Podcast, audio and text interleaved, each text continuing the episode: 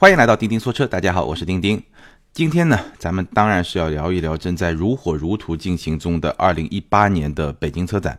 那今天呢是媒体日，我现在录音呢已经非常晚了，已经过了十二点，其实已经到了二十六号，也就是说昨天是北京车展的媒体日。呃，非常累，真的是非常累。但是呢，咱们每周四更新的节目呢，我也不想断，或者说去改变这个时间，还是坚持能够把今天的节目录一下。北京车展呢，我基本上会分两期节目来好好的聊。今天呢，先出一期，然后下周一呢，应该会有下一期节目，然后来把北京车展我比较。喜欢或者我觉得比较重要的一些车型来跟大家聊一聊，但也有可能不能把北京车展所有的重要车型都聊遍，因为今年的北京车展确实是非常的刺激，是我从业十几年来最刺激的一次国内车展。首发的一些重量级的车型非常多，而且今年北京车展有一个很大的好处，就是它的氛围营造的相当的不错，没有什么明星啊，没有模特啊，而且在展馆里面没有那种高音喇叭让人觉得很难受的这种氛围，整体观展的感受，我觉得。在北京车展里面，应该说是达到了一个比较好的一种状态。虽然说它周边的交通啊，还是一如既往不是特别的理想，但是一旦进入展馆以后，我的整体感觉还是不错的。虽然说展馆外也有一些黄牛啊，各种各样的情况都有，但是。重点在于展馆里面的体验不错，而且很重要的一点就今年北京车展重量级的车型真的是非常多。我给自己 列了一个 wish list，就特别想看的一个车，但是一天下来我还是没有看完。当然了，二十六号、二十七号我还是会进展馆接着去看。当然有一些别的活动，估计呃纯粹看展的时间也不会特别长，但是我会争取把我想看的一些车呢都看一遍。那今天呢，我就因为也特别晚了，我就把我印象最深的。先聊那么几款车，然后呢，剩下的我们下一期节目可以再细细的展开的来聊。聊车展之前呢，先插播一个口播的广告。人工智能自动驾驶是人类出行的大趋势，三五十年之后可能会觉得我们用手和脚来开车会很原始。同样，在理财上用智能投顾进行资产配置理财也是一个大趋势。比如我们推荐的理财魔方，一键配置全球资产，实时监控市场动态，智能调仓把风险锁在笼子里。更重要的是安全，理财魔方每一笔投资都在基金公司官网可查，各大 App 市场均可下载理财魔方。虽然是一个广告啊，但是我觉得这个广告词其实写的非常的贴合二零一八年的北京车展。确实，这届车展我看下来以后有一个感觉啊，我在微博里面也跟很多网友分享过，就是今年的北京车展，很多车让我的感觉有点像是一个 CES 北京展。CES 大家应该知道，我们在节目里面也聊过，是一个消费电子屏的展。所以呢，今年北京车展很多。车让我的感觉就是它的屏幕、车机这部分真的是在发生非常非常大的一个变化。我相信未来可能我们常规的六七年换代的这种汽车行业的这种更新节奏啊，可能需要加快速度。否则的话，你现在回头再去看五年前的车，它的那个车机，它那些屏幕，就我们现在年轻人吧，特别对这些东西特别敏感。你会发现五六年前的那种车的那些屏幕，就可能真的是怎么说呢？没法看，真的就是没法看。它的这个更新迭代实在是太快了，所以这个趋势是非常的明显。然后有朋友在下面给我评论说，其实早几年的 CES 展，或者说近几年的 CES 展，早就变成了车展，对吧？因为几年前我也去过 CES 展，CES 展最有名的，我们在节目里也聊过，是在拉斯维加斯，每年一月。其实它是一个消费电子产品的展，但是大概是在三四年之前，汽车行业进入了那个展，它有一个专门的展馆。其实它汽车行业在这个 CES 展上的分量还不算特别重。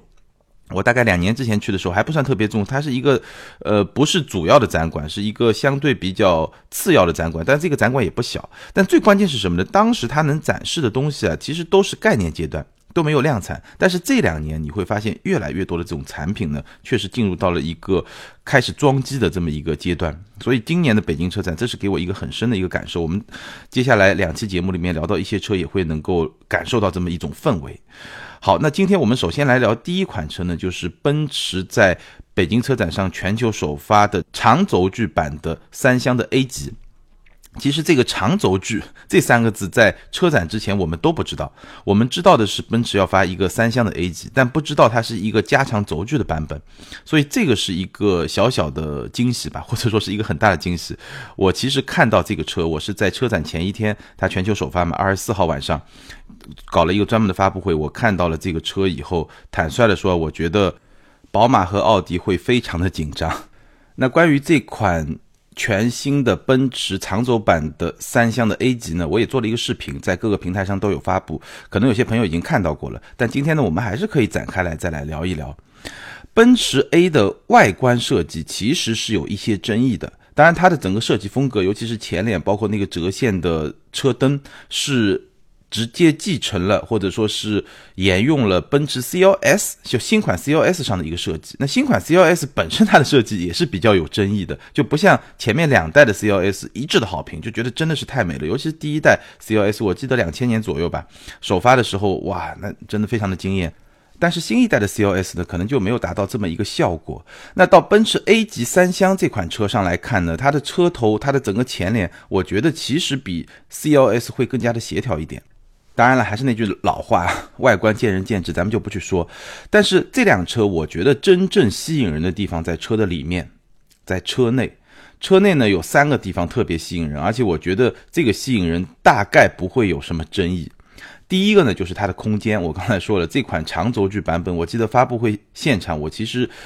站在一个角落，然后呢，他新车出来的时候，正好是从两边出来，所以呢，就一辆新车出来，然后他正好正侧面对着我，我拍了一张照发在微博上，哇，那个你就光看那个后门，就我们比较有经验嘛，看那个车，你一看后门你就知道这个车小不了。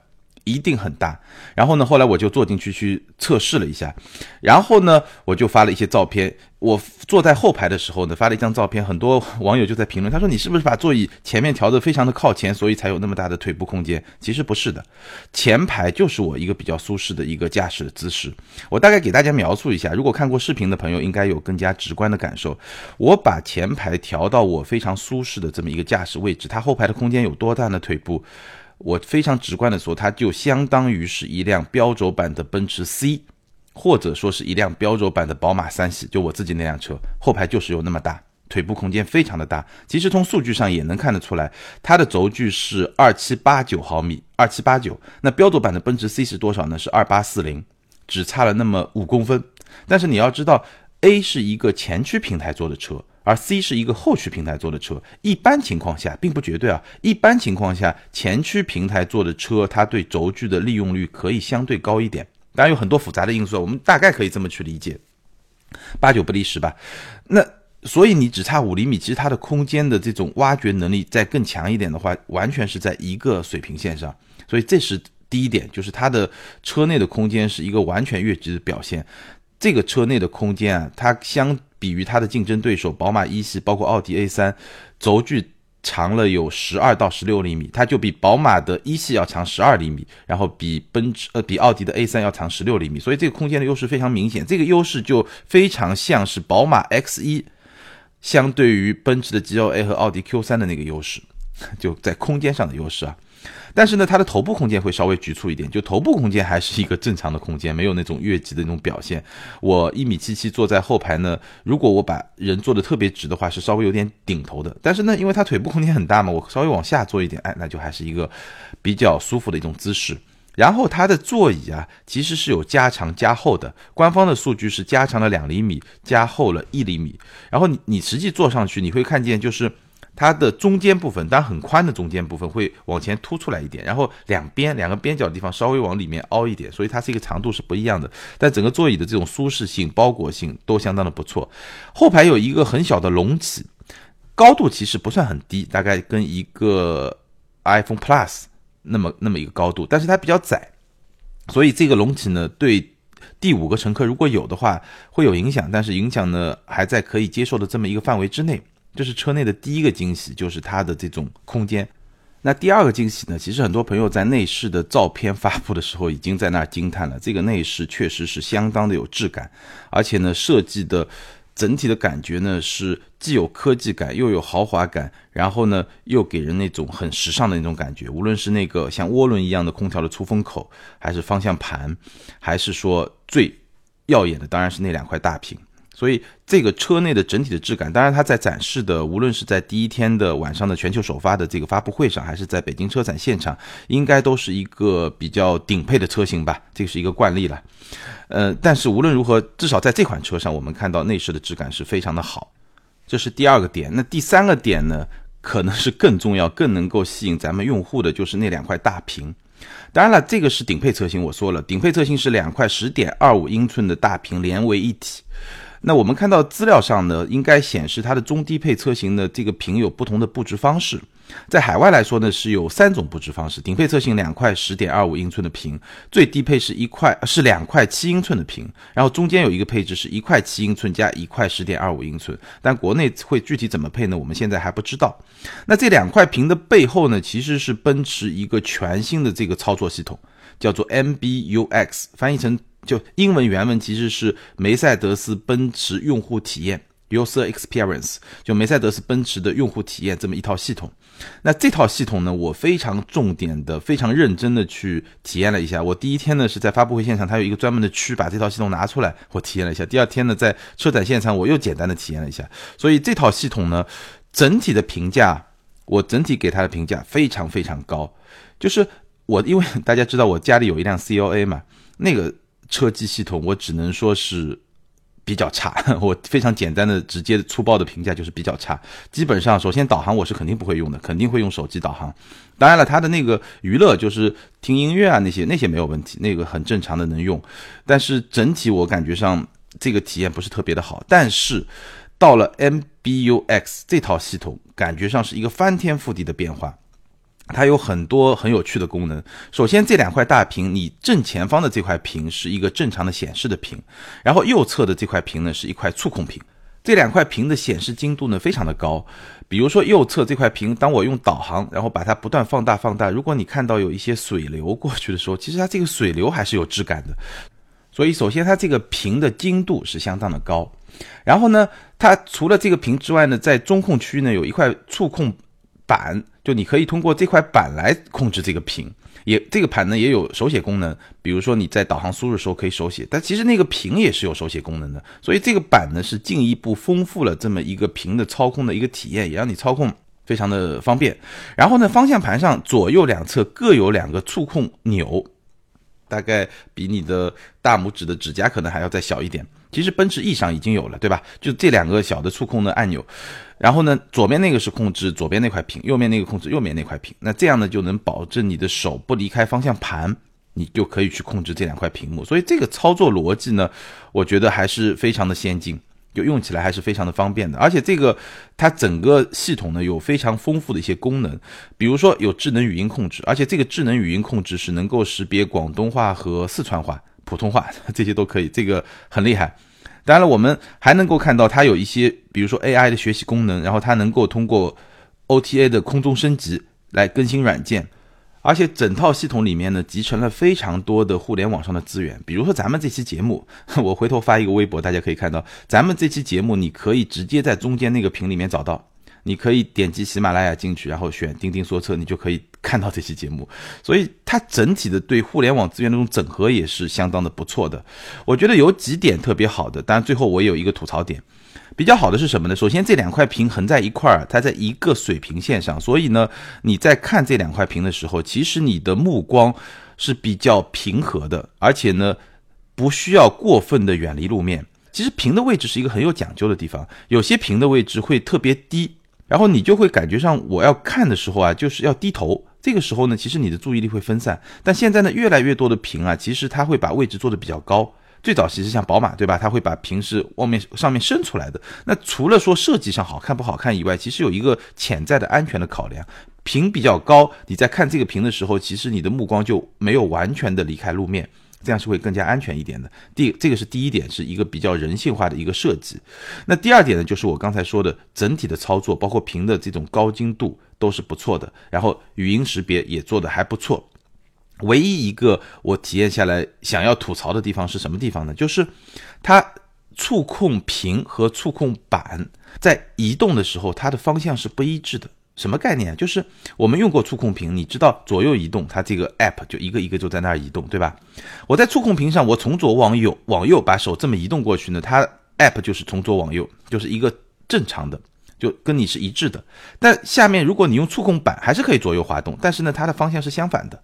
那其实我能够理解了，因为我们如果用过电脑，对吧？你就知道这个电脑你用鼠标去上下移动的时候，它这个页面有些是。相同的，有些是相反的。有些你往下滑的时候，它页面是往上走的；有些你往下滑的时候，页面就是往下滑的。我感觉上 PC 机和苹果电脑好像是相反的。那你习惯了一种，就会习惯这一种，这个本身不是什么问题。那我觉得问题在什么地方呢？问题在你同一辆车上，对吧？你上面是这样的，下面是那样的。我上面从左往右滑就是从左往右，下面从左往右滑就是从右往左。这个逻辑，我觉得我不知道。别的用户他需要多少时间来习惯？但是我反正非常短的时间，这个呃体验了几分钟，我感觉上好像是有点不太习惯，因为你要在同一辆车上做切换。如果你同一辆车上是一致的，我相信无论是哪种操作方式，其实都是花一点时间就能习惯的。这是唯一我想吐槽的一个小点。但除此之外，整套系统至少就我短期的体验体验而言，我觉得非常赞，非常赞，而且。我刚才说了，车内的这三大亮点——空间、内饰质感和这个车机系统结合在一块儿，我感觉上这个驾驶舱，包括整个新 A 级的三厢的长轴版这款车，确实会非常有吸引力。可能也是能够，我因为我曾经说过嘛，一个品牌卖的最便宜的那款车，就是能够去定义这个品牌的逼格吧，对吧？就。大概是这么一个概念，它最贵的车和最便宜的车，其实这两个价格都能去定义这个品牌的豪华的这个高度。那奔驰这款车推出来以后，我觉得在这个市场上它占据了一个相对比较领先的一个地位。这款车，我个人是觉得非常看好它的市场表现。好，我们再来聊聊奔驰展台上的另外两款车。第一款呢，是我相信很多朋友在报道上也看到了，就是那款迈巴赫的概念车。哇，那款车真的是。让我印象真的是非常深刻，它是一个 SUV 的车身高度，然后坐的呢又有点像一个三厢车，就是我们习惯说的轿车，然后车内呢又极尽豪华，后排呢直接就摆了一套中国人特别喜欢的茶具，这个感觉啊，我觉得，哎呀，有机会大家真的要去看一下实车，看了实车和看照片感觉还真不一样，整体的那种豪华的感觉，我觉得就是特别符合中国土豪的那种需求，当然。奔驰也说了，这款车就是在北京的设计院设计的，所以这款车的那种感觉啊，我没有办法做太多的介绍，因为我觉得语言都是很乏味的。大家最好是去看一些照片，如果有机会就去看一下实车。然后奔驰展台上，我还想简单说一下的一另一款车呢，是奔驰的 G，就新的 G Class，非常野性、非常 man 的一款车，对吧？那这款车呢，我觉得。相比于老款的 G 的提升也是非常非常的明显，提升主要在几方面。第一个呢就是豪华感，它是整个奔驰全新一代的这种设计的风格全放上去了。它的豪华感，如果说和 S 级比可能还有那么一点点差距的话，但肯定比 E 更好，就基本上是一个非常出色的豪华感。然后整个屏幕的科技感也上去了，而且整个车的舒适度也有很明显的提升，包括人性化也有很明显的提升。那在人性化的提升上，我特别。就是试验了一下这款车的踏板，因为我们知道老的 G 级的油门踏板和刹车踏板，因为它坐姿非常高啊，其实这两个踏板的踩踏的这个角度是不太舒服的。就你一直在那踩的话，脚踝是有一点酸的。它这个人机工程设计不太好。但是新 G 我专门去试了一下，有明显的改善，基本上就是跟一辆正常的 SUV 的这种踏板的角度是一样的。所以开起来，我相信会比原来的那个车会好很多。但另一方面呢，这款车其实在很多方面还是保持了奔驰的这种野性。最明显的一个例子就是，你只要一关那个车门，砰，非常的厚重，然后呢有那种很强烈的机械感。哎，这个比较难去形容啊。我其实拍了一个非常短的视频，想把这个声音录下来，但是我后来回头一看，不一样。就我用手机录下来的这个声音和它现场砰非常厚重，然后有那种机械声，感觉上随时可以去征服野外的那种感觉，真的不一样。就那个声音是奔驰 G 级所特有的。大家有机会，如果你真的能去展馆看，北京的朋友可以去体验一下那个车，哇，非常非常有吸引力。好，我们简单的说完奔驰 G，接下来我们说另外一款比较重点的车型，我也拍了一个视频，就是大众朗逸的 Plus。朗逸 Plus 这款车呢很有意思，在车展前一天的大众之夜，我也去了。前车展前一天的大众之夜，其实也也非常有意思。大众之夜嘛，名字叫大众之夜，大家知道，本来应该是在前一天的晚上嘛，是一个晚上的 party，但是今年呢被安排在了下午。那为什么呢？两个原因吧。第一个呢，官方的说法是这个，因为第二天车展嘛，媒体朋友们都很辛苦，所以呢我们就安排到下午。但是我私下里打听了一下呢，是因为当天晚上大众会做一个经销商的这么一个一个大会。因为这次的大众之夜来的人的层级非常高。当然了，这么多年其实都挺高的。新上任的大众集团的 CEO 迪斯，这哥们儿第一次的海外访问就来了北京。当然，我觉得巧合的因素更多一点，当然也证明中国市场对于大众来说确实是一个非常非常重要的市场。所以呢，迪斯上任以后第一站就来了北京，而且在大众之夜这个活动上呢，大众也宣布要在全球加大投入。包括在全球到二零二二年要投资三百四十亿欧元，然后在中国呢要跟两个合作伙伴，包括上汽和一汽，可能还包括江淮大众这些项目，投资一百五十亿欧元。那这些钱呢，全部就是花在几个 我们说过很多遍的汽车行业的几个新的趋势下，包括新能源车，包括自动驾驶，包括一些出行的服务，就这些方面，包括一些人工智能啊这些方面会投那么大的一笔钱。所以也是我开头的时候说的。就你会感觉上这个行业在发生非常大的变化，而这个变化恰恰是在把车变成一个可移动的消费电子产品这么一个概念，包括整个出行服务的这种变化上，这些我们之前都说过很多，今天就不来说了。那我们来说大众的朗逸 Plus，朗逸 Plus 在大众发布展台上，它的名字很有意思，它的英文名字叫做 All New La Vida。就是全新朗逸，全新一代朗逸，它不叫朗逸 Plus，但是上汽大众自己发布的时候，你就把它叫做朗逸 Plus。然后我在展台上很有意思，碰到一个一汽大众的工作人员，他说上汽把这个车叫朗逸 Plus，我们感到很不满意。我们呢作为回应，我们会把宝来新一代的宝来，这次本来以为要发，后来没发。他说我们会把宝来叫做宝来 Plus，我也不知道是真的假的，反正就非常有意思。朗逸 Plus 这款车啊，亮相以后。几乎所有人，就是媒体从业人员也好，包括一些展商、车商也好，大家观点非常一致，这就是下一款爆款车。我们知道，朗逸在国内卖的差不多有十年了吧，有三百多万的用户，就是卖的非常好的一款车，每个月都能有那么三四万的销量，而且一直是处于轿车排行榜的第一老大的位置。那这款朗逸 Plus 呢？它其实是新一代的朗逸产品，那为什么要叫 Plus 呢？当然产品本身 Plus 的，这个待会我们去说。第二呢，从定位上来说，它是会跟现款朗逸是同台销售。现款朗逸的定位基本上是一个标准的 A 级车，那朗逸 Plus 呢？Plus 以后当然是一个 A 加级车，所以呢，它是会去对标速腾。那这个是我之前的观点，但是在车展之上呢，我了解到一个新的呃一个情况呢，可能它虽然会去对标速腾，但是它的定价会比速腾稍微便宜一点，那我估计可能在一万或者一万多这么一个差距上，也就是说，它在上汽大众内部，它的定位是在零度和朗逸中间这么一个定位，朗逸 Plus。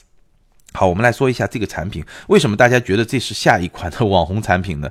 首先，它的设计风格真的是全新一代的大众品牌的设计风格，但不仅仅如此，而是说非常能抓中国主流用户的那种。感觉你知道吗？就是非常的大气，非常的成熟，但又非常的中庸，不出格，就是那么一种风格。我们知道全新一代的大众的设计风格是由大众的 CC 进入国内叫 CC，在欧洲原版叫 Arteon，是由这款车来确定的，对吧？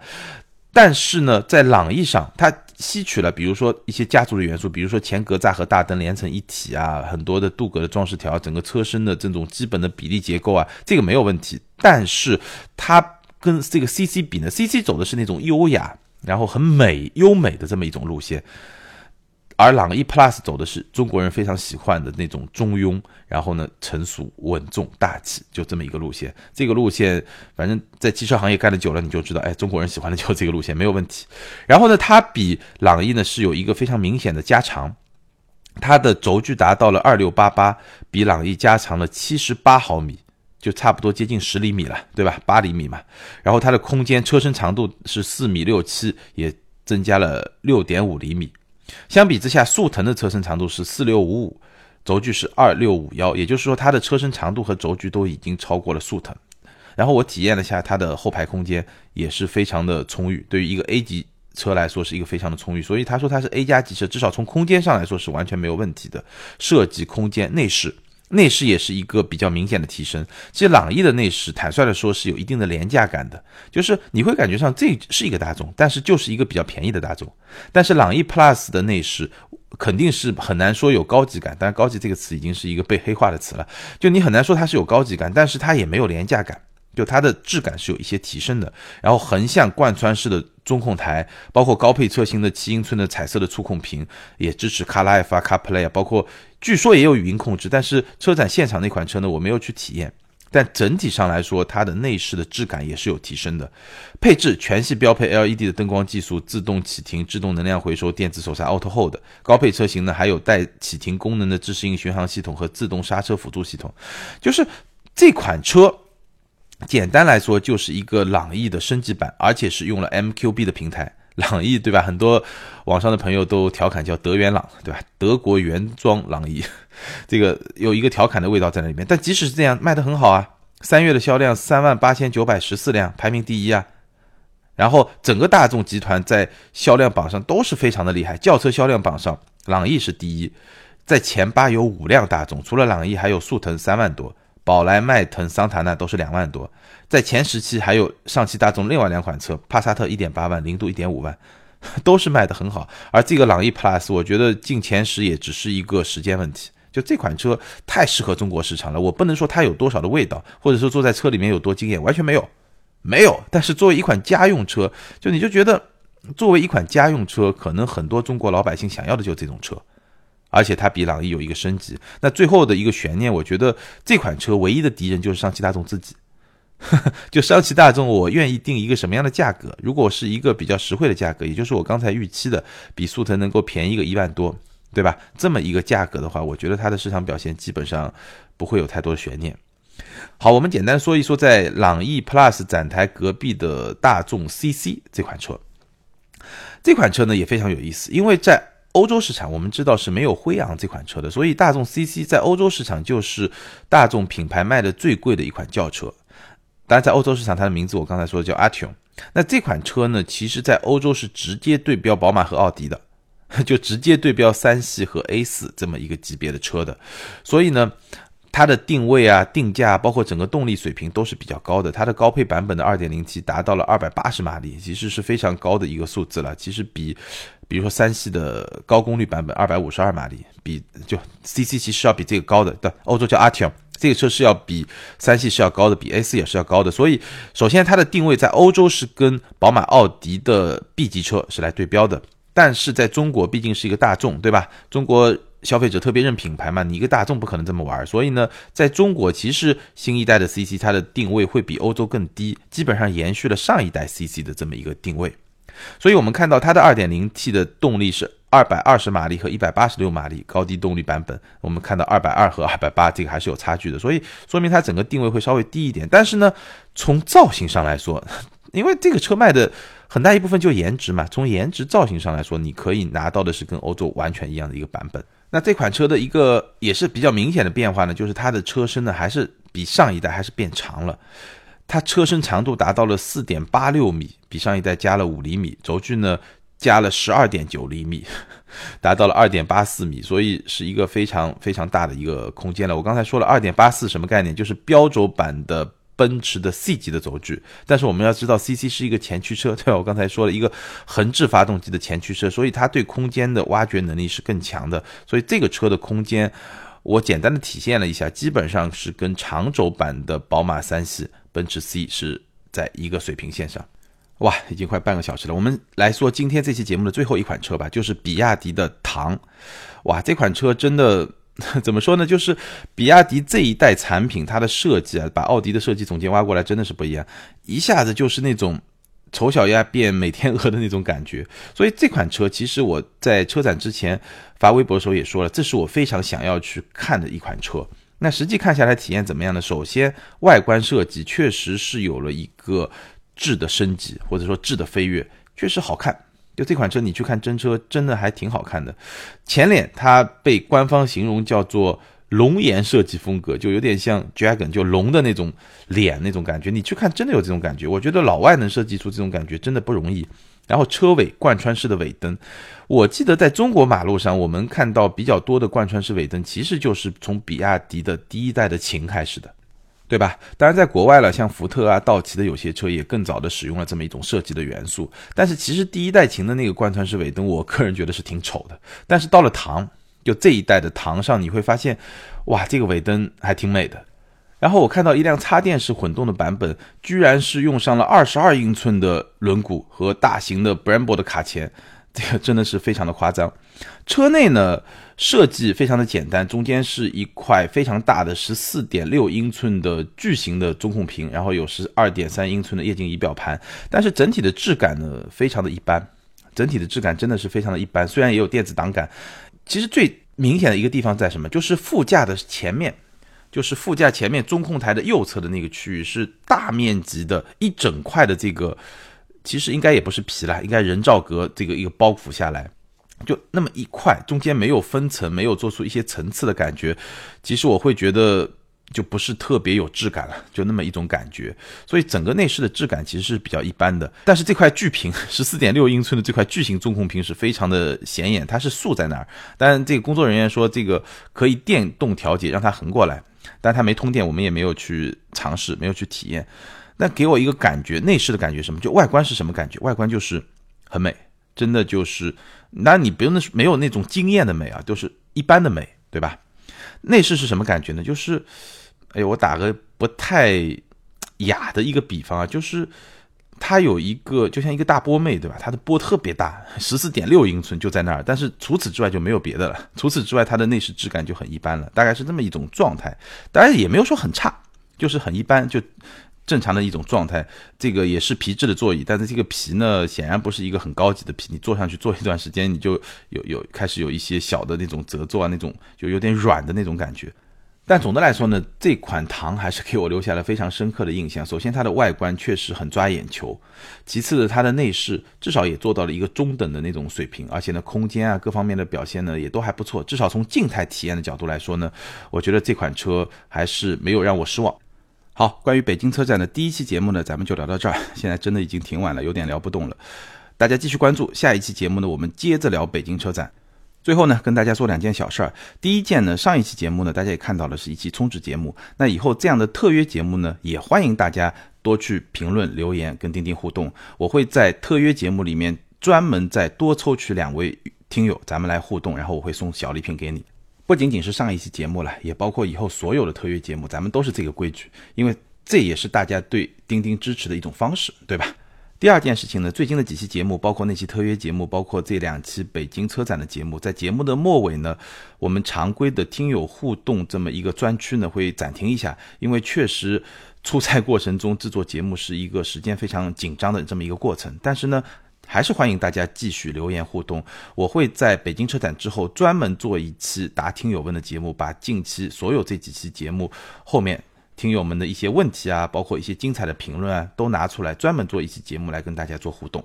好，现在已经很晚了，北京车展呢还在如火如荼的进行当中，然后我明天和后天呢还是会参加车展相关的活动，包括还有机会去展馆，所以还有很多车，其实我真的是没有看到这次北京车展。值得看的车真的太多了，我自己想看的车也很多，还有好几款车没有看到。那我希望未来两天能够看到，然后我们在下周一的节目里面呢，能够有更多的车跟大家来分享。最后还是欢迎大家关注我的微信订阅号“钉钉说车”，或者在微博上关注我钉钉说车钉钉。那这是两个比较好的互动的平台，也是我们的图文和视频内容会发布的重要的平台。好，今天就聊到这儿，感谢大家的支持，咱们下周接着聊，拜拜。